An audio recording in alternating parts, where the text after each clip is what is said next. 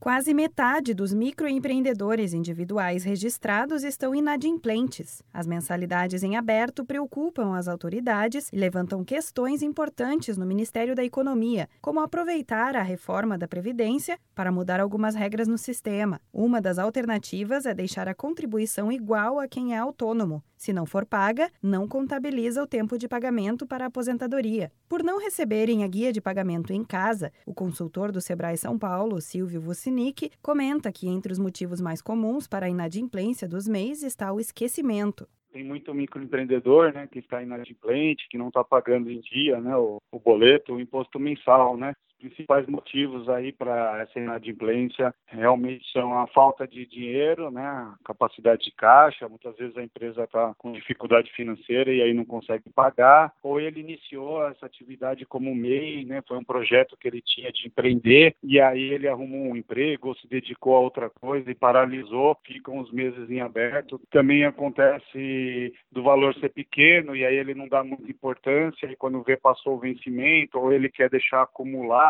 vai pagar de uma vez, mas está perdendo aí né, os benefícios previdenciários, está pagando o imposto com juros e multa. A figura do MEI foi criada em 2008 como uma política pública para a formalização e a inclusão previdenciária de trabalhadores por conta própria, com renda anual de até 81 mil reais. De acordo com a Receita Federal, em dezembro do ano passado, a taxa de inadimplentes ficou em mais de 45%. O que muitos empreendedores não sabem é que a falta de pagamento regular pode gerar consequências negativas, como explica Silvio Vucinic ele fica com o nome negativado, né? pode ser protestado em cartório a dívida tributária, a dívida também pode ser inscrita em dívida ativa, pode sofrer a cobrança né, dos tributos, não consegue empréstimo, financiamento por não estar regular com o pagamento aí dessa tributação, não consegue vender para o governo, licitações e a perda dos benefícios previdenciários aí que, que é o principal para ele, a hora que precisar ele vai estar desamparado.